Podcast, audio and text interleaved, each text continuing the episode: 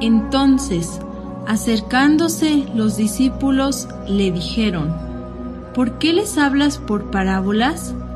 Él respondiendo les dijo, Porque a vosotros os es dado saber los misterios del reino de los cielos, mas a ellos no les es dado. Biblioteca Gnóstica. Libro.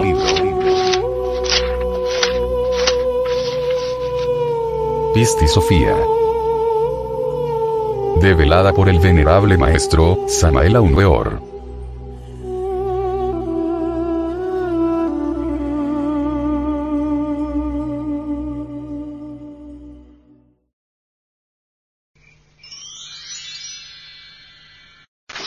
Capítulo 2 Jesús y sus discípulos se sientan en el monte de los olivos.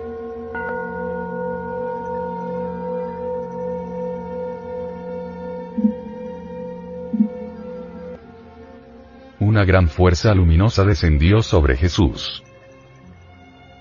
Sucedió entonces que los discípulos se sentaron en el monte de los olivos hablando de estas palabras y regocijándose con gran placer y alborozándose sumamente y diciéndose unos a otros. Benditos somos antes que todos los hombres de la tierra porque el Salvador nos ha revelado esto y porque hemos recibido la plenitud del fin total. Eso decían, mientras Jesús se sentaba un poco alejado de ellos. Y sucedió entonces que en el decimoquinto día de la luna, en el mes de Tibi, que es el día en el que la luna está llena. En ese día entonces cuando el sol había aparecido en su marcha, llegó tras él una gran fuerza luminosa brillando de manera extraordinaria. Y no había medida para esa luz en conjunto con esa fuerza, pues salió de la luz de luces, y salió del último misterio, que es el vigésimo cuarto misterio de adentro y afuera, esos que están en las órdenes del segundo espacio del primer misterio. Y la fuerza luminosa descendió sobre Jesús y lo envolvió por completo mientras se encontraba sentado, alejado de sus discípulos, y brilló extraordinariamente, y no había medida para la luz que estaba sobre él. El décimo quinto día de la luna se corresponde con Lucifer. La clave de Lucifer es el arcano A. Z. F. La fuerza sexual. Incuestionablemente, el poder creador del logos está en los órganos creadores. El sol interior profundo resplandece en el camino del iniciado. La fuerza sexual luminosa brilla extraordinariamente en el aura de los cristificados.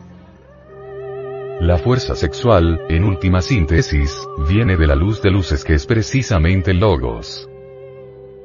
Incuestionablemente, tal luz sale del último y primer misterio, que en realidad es el 24, el de la gran obra, el del trabajo en el gran taller del universo.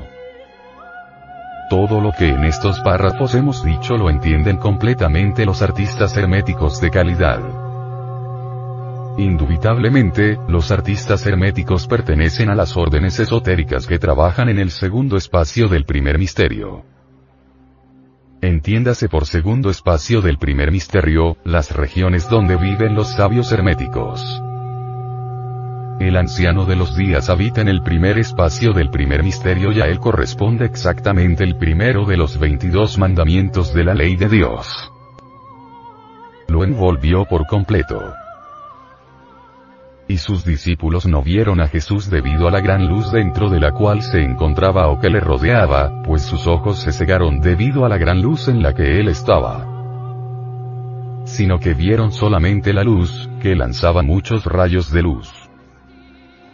Y los rayos de luz no eran semejantes entre sí sino que la luz era de diversos tipos desde abajo hasta arriba, un rayo más excelente que el otro, en una gran inconmensurable gloria de luz se extendía desde debajo de la tierra hasta el cielo. Y cuando los discípulos vieron esa luz sintieron gran temor y agitación. En el Jesucristo interior de cada uno de nosotros resplandece maravillosa la energía creadora. El Logos es unidad múltiple perfecta. En el mundo del Logos la variedad es la unidad. El Cristo íntimo en cada uno de nos, está más allá de la individualidad, de la personalidad y del yo. En el Señor, todos los seres son en realidad uno. En la luz, Cristo y de la luz, Cristo, brotan muchos rayos. Cada rayo logoico es de diverso tipo y de distinta clase, sin embargo, todos los rayos entre sí constituyen el logos. Cada rayo es la viva expresión de tal o cual adepto, de este o de aquel cristificado. Cualquier rayo logoico sirve de fundamento a tal o cual hierofante. Sería inconcebible la existencia de algún adepto si excluyéramos del fondo de su ser su correspondiente rayo de luz. Todos los rayos de luz, en última síntesis, se resumen en uno que con inconmensurable gloria de luz se extiende desde el abismo hasta el cielo.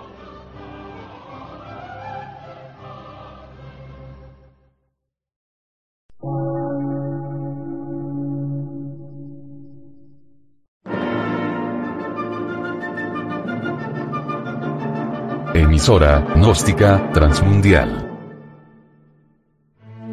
por una nueva civilización y una nueva cultura, sobre la faz de la Tierra.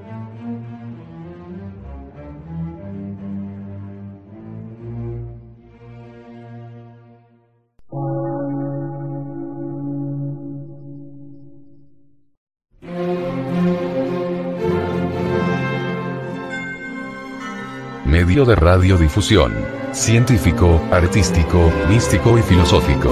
De la Asociación Colombiana de Centros de Estudios Gnósticos, Antropológicos, Psicológicos y Culturales. A. C.